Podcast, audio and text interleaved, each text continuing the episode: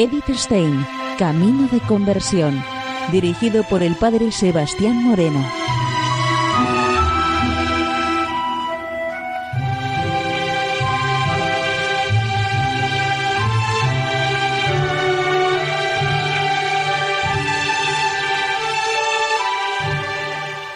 Muy buenos días, nos de Dios. Seguimos conociendo a Edith Stein, Camino de Conversión. En esta emisión de hoy vamos a continuar con el escrito de formación que dejábamos la semana pasada, Vocación del hombre y de la mujer. Nos comenta Edith Stein lo siguiente. La narración más extensa sobre las relaciones entre hombre y mujer la tenemos en las cartas de San Pablo. Un párrafo muy discutido es el que nos encontramos en la primera carta a los Corintios, capítulo 11, versículos 3 y siguientes. Pues bien, quiero que sepáis que la cabeza de todo varón es Cristo, y la cabeza de la mujer el varón, y la cabeza de Cristo Dios. Todo varón que ora y profetiza velada la cabeza deshonra su cabeza y toda mujer que ora o profetiza descubierta la cabeza, deshonra su cabeza, es como si se rapara. El varón no debe cubrir la cabeza, porque es imagen y gloria de Dios, mas la mujer es gloria del varón. Pues no procede el varón de la mujer, sino la mujer del varón. Ni fue creado el varón para la mujer, sino la mujer para el varón. Pero si la mujer sin el varón, ni el varón sin la mujer en el Señor. Pero ni la mujer sin el varón, ni el varón sin la mujer en el Señor. No nos acercaremos demasiado al pensamiento del apóstol si decimos que en esta exhortación a los corintios lo divino y lo humano, lo eterno y lo temporal están estrechamente unidos. El modo de llevar el peinado, y el modo de vestir corresponden a las costumbres, tal como Pablo mismo dice en la conclusión. Si, a pesar de esto, alguno gusta de disputar, nosotros no tenemos tal costumbre, ni tampoco las iglesias de Dios. Su decisión sobre el modo cómo las mujeres de Corinto tenían que arreglarse para el servicio divino era obligatorio en aquella comunidad fundada por él. Pero eso no significa que siempre tendría que ser así y para todos. Diverso es el modo como tenemos que interpretar su doctrina sobre los principios que regulan la relación entre hombre y mujer, porque él lo expone en cuanto interpretación del orden divino de la creación y redención. Está establecido que el hombre y la mujer conduzcan juntos una vida única, como si fueran uno solo. Pero al hombre, que ha sido creado el primero, le corresponde la dirección de esta comunidad de amor. Se tiene todavía la impresión de que esta interpretación paulina no se corresponda plenamente con el orden originario o el de la redención, sino que parece influenciado por el orden de la naturaleza caída, ya que propone una relación de dominio y de sumisión y admite la mediación del hombre entre la mujer y el Redentor. Ni el relato de la creación ni el Evangelio conocen esta función mediadora del hombre entre mujer y Dios. Por otro lado, esta función es bien conocida en la ley mosaica y en el derecho romano.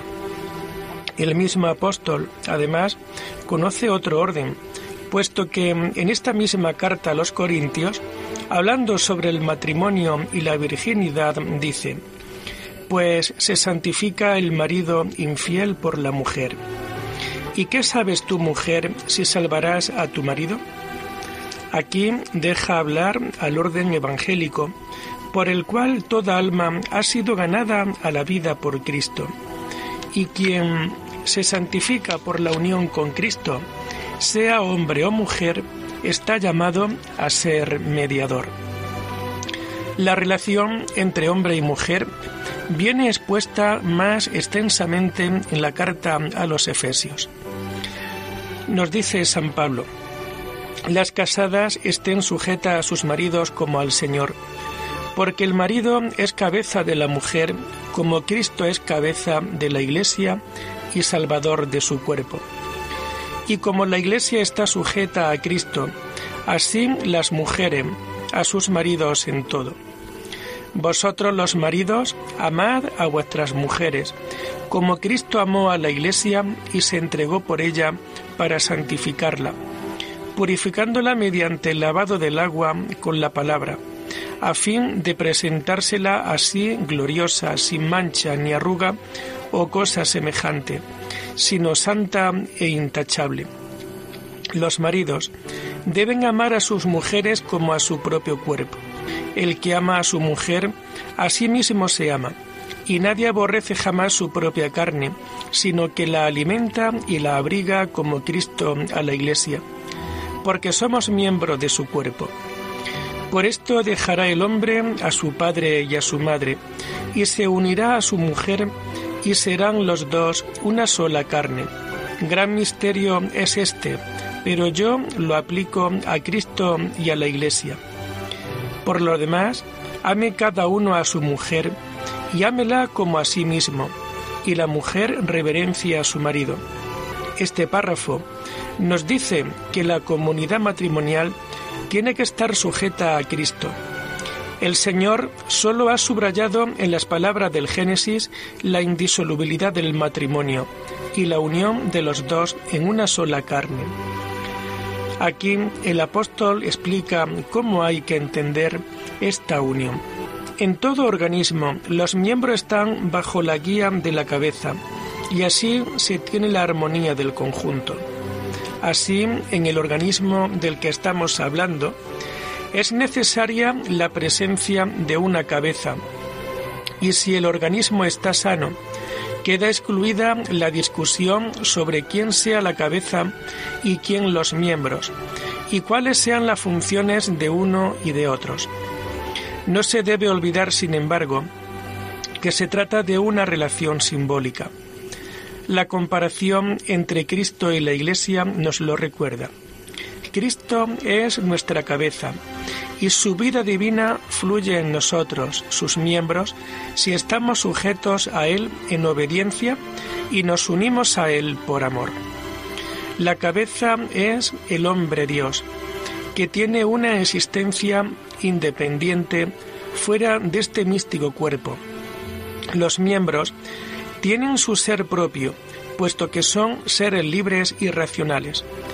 Por eso el cuerpo místico se constituye por el amor de la cabeza y la libre subordinación de los miembros.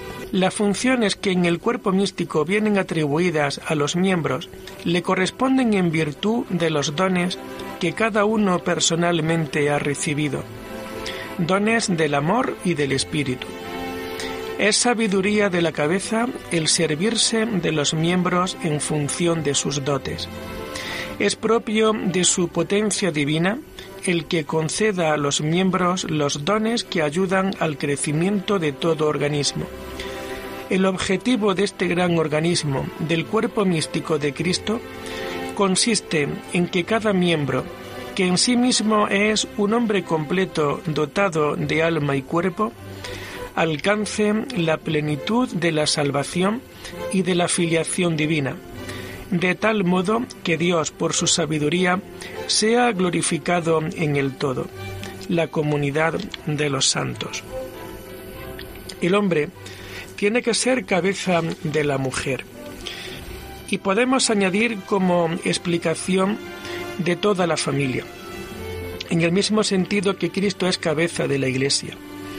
Por eso su función consistirá en gobernar esta pequeña imagen del gran cuerpo místico de Cristo, de tal modo que todos sus miembros puedan desarrollar ahí todos sus dones en plenitud y trabajar por el bien del conjunto y sobre todo que todos alcancen la salvación. El hombre no es Cristo ni tiene el poder de distribuir los dones pero en su poder sí que está el ayudar en su desarrollo o también obstaculizar. Como todo hombre puede, además, ayudar al otro a desplegar sus dones. La auténtica sabiduría consiste en no oprimir, sino en hacer madurar plenamente estos dones para la salvación del todo.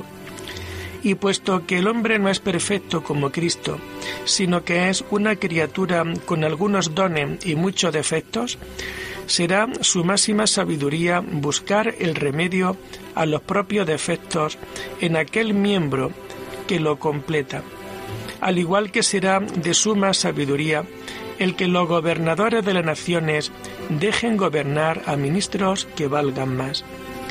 Pero resulta esencial para la salud del organismo que todo suceda bajo la dirección de la cabeza. Por eso, si la mujer se ensalza por encima de la cabeza, el organismo se podrá el organismo no podrá prosperar, como cuando la cabeza permite que el cuerpo sufra o perezca.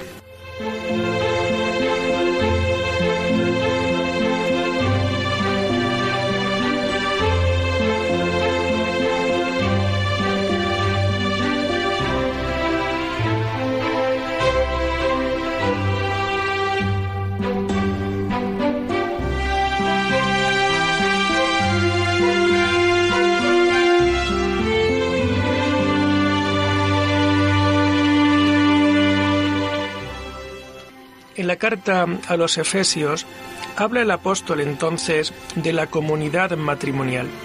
En la primera carta a Timoteo expone aún con mayor fuerza la posición de la mujer en esta unidad. Ella tiene que ser simple y modesta en el vestir y manifestar con buenas obras su piedad. La mujer aprenda en silencio con plena sumisión no consiento que la mujer enseñe ni domine al marido, sino que se mantenga en silencio, pues el primero fue formado, Adán, después Eva. Y no fue Adán el seducido, sino Eva, que seducida incurrió en la transgresión.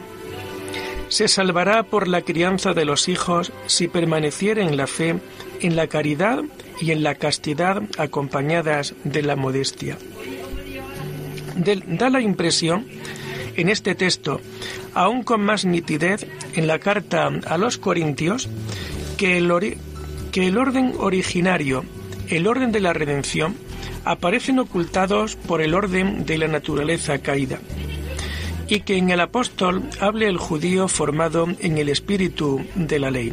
Parece totalmente olvidada la doctrina evangélica de la comunidad lo que aquí se dice y que aparece opuesto a ciertos abusos de las comunidades griegas no puede considerarse como el principio absoluto que determine la concepción de la relación entre los dos sexos. Es demasiado contrario a cuanto el Salvador dijo e hizo. Entre sus íntimos había mujeres y ha demostrado en la práctica con su obra redentora que obra lo mismo por las almas femeninas como masculinas. Es incluso contrario a cuanto dice San Pablo, expresando de un modo mejor el auténtico espíritu evangélico. De suerte que la ley fue nuestro ayo para llevarnos a Cristo, para que fuéramos justificados por la fe. Pero llegada la fe ya no estamos bajo el ayo no hay ya judío o griego, no hay siervo o libre, no hay varón o hembra, porque todos sois uno en Cristo Jesús. Antes de pasar a examinar la naturaleza del hombre y de la mujer, en la medida de lo posible estas realidades presentes en la palabra de Dios, tratemos de resumir lo que hasta el momento hemos concluido la misión del hombre y de la mujer no es completamente igual en el orden de la naturaleza caída y en el orden de la redención. Encomendado a los dos la fundación de conservar la imagen de Dios en sí, de dominar la tierra y de propagar el género humano. No se habla expresamente de una prioridad del hombre sobre la mujer aunque sí implícitamente por el hecho de que el hombre fue creado el primero. Después del pecado, la relación cambió. De la unión de amor se pasó a la unión de dominio y de sumisión. siendo desfigurada por la concupiscencia. Al hombre le corresponde en primer lugar la dura lucha por la vida y a la mujer los dolores del parto. Pero en la misión confiada a la mujer de combatir contra el maligno, aparece la promesa de la redención, y el género humano puede contemplar la futura coronación en el Hijo del Hombre. La redención pretende restaurar el orden originario. La prioridad del hombre se manifiesta en el hecho de que el Redentor una mujer fue la puerta a través de la cual Dios hizo su ingreso en el género humano. Adán era un modelo humano que anunciaba el futuro rey al Dios hombre, al dueño de la creación. De este modo, todo hombre en el reino de Dios tiene que modelarse según Cristo. Y en el matrimonio tiene que imitar la preocupación amorosa de Cristo por su iglesia. La mujer tiene que honrar al hombre como imagen de Cristo, en su misión libre y amorosa, siendo al mismo tiempo imagen de la Madre de Dios. Esto significa también que ella tiene que ser imagen de Cristo.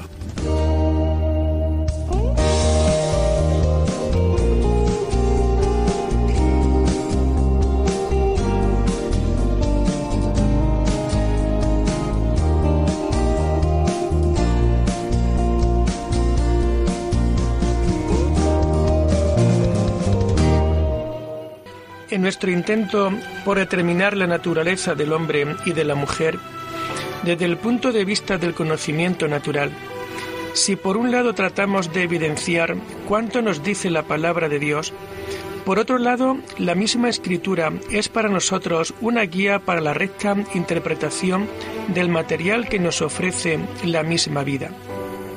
En esta descubrimos, de hecho, la huella del orden de la creación del pecado y de la redención. El cuerpo y el espíritu del hombre están dotados particularmente para la lucha y la conquista, lo que corresponde a su misión primordial de dominar la tierra, de convertirse en Señor y Rey.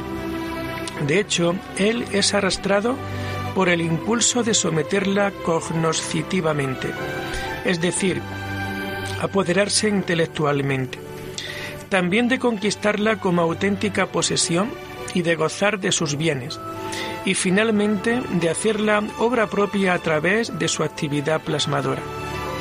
Por la limitación propia de la naturaleza humana, como a todas las cosas creadas, y aún más a causa de la pena del pecado original, el hombre no puede dominar igualmente sobre todo lo que esta tierra tendría que estar sujeto a su potestad. Si en él es grande el deseo de saber y se esfuerza con todas sus fuerzas de satisfacerlo, tiene que renunciar en gran medida a poseer y gozar de la vida, y también a una actividad creativa exterior. Si por el contrario se empeña en poseer y en gozar muy poco, podrá dedicar al conocimiento puro, es decir, libre de intereses personales, y a la actividad creativa. Si se dedica a crear un pequeño mundo en todas sus energías creativas, cultivar la tierra, dedicarse al arte, al gobierno, tiene que renunciar en gran medida al conocimiento puro y al placer de los bienes de la vida.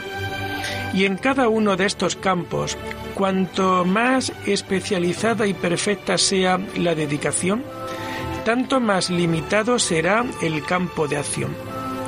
Precisamente el deseo de obtener los mejores resultados lleva a la unilateralidad y al progresivo atrofiamiento de las otras cualidades. Pero incluso la actividad en sí limitada y unilateral fácilmente se degenera en el estado de la naturaleza corrompida el conocimiento no quiere pararse respetuosamente ante los límites que se le imponen y trata de sobrepasarlos con violencia.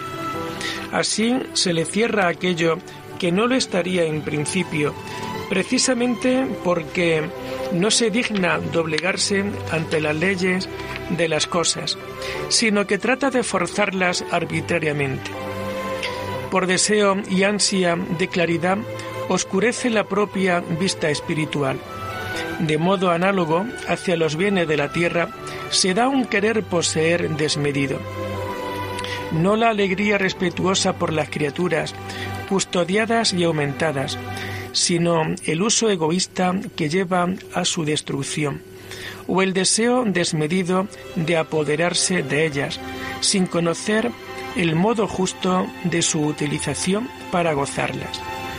De modo parecido, la actividad creativa degenera en desfiguración o en una violenta destrucción de la naturaleza, o se transforma en inventos o creaciones caricaturescas. En las relaciones entre hombre y mujer aparece también el dominio brutal que es la degeneración del señorío del hombre. La mujer es, según el orden originario, compañera y ayuda, de tal modo que los bienes del hombre son también los suyos.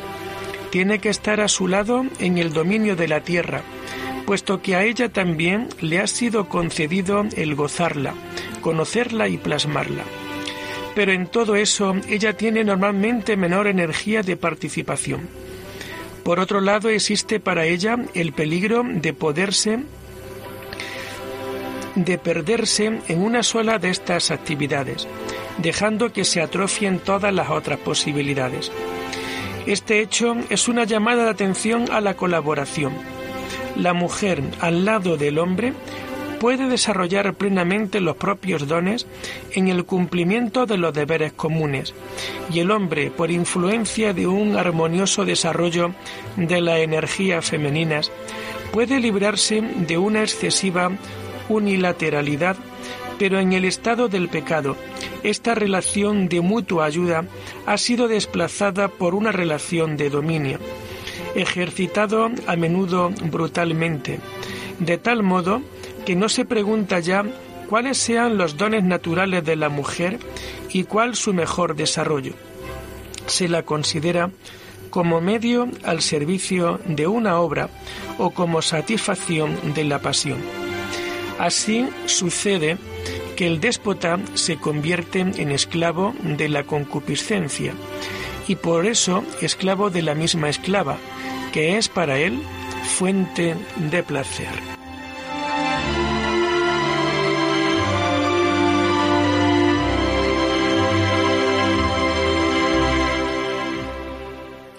Y lo dejamos aquí por hoy, invitándoles a seguir profundizando en la vida y en el mensaje de Edith Stein.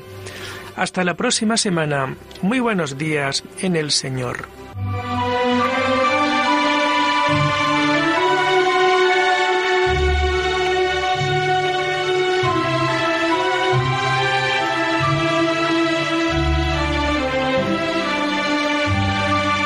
Han escuchado Edith Stein Camino de Conversión con el Padre Sebastián Moreno.